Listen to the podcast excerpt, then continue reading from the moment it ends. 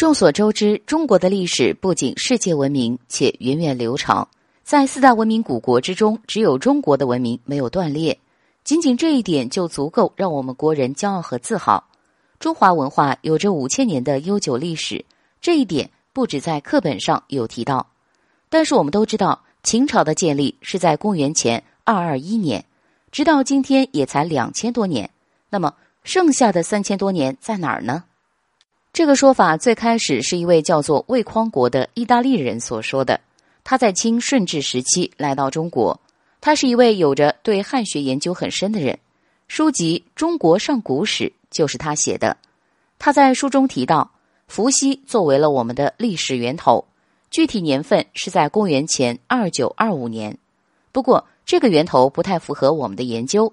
在我们国内，虽然有将伏羲作为我们的先祖。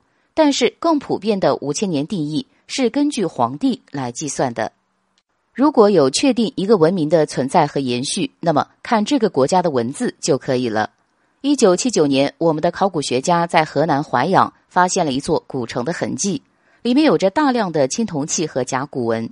根据专家们的推断，这个甲骨文应该距今有四千六百多年的历史了。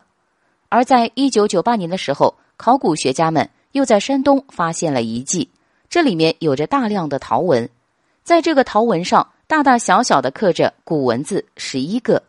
根据推断，陶文距我们现在已经有五千多年的历史。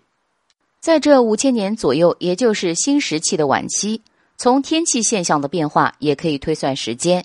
一万年前，气候开始渐渐变暖，但是从五千五百年前，气温开始下降，环境和气候的变化。也影响着人们的住行，同时不同的环境下也开始激发着人们的主观能动性，在寻找水源的方向突破了以往人们的生活方式，人们也在这个其中发展生产力。同时，我们各地开始由原始氏族发展到文明的阶段。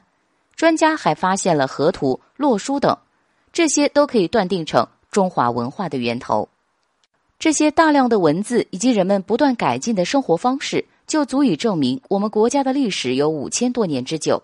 我们相信，在未来的考古中，还会更好的证明这一点，甚至更多的夏商周的遗迹也会被发现。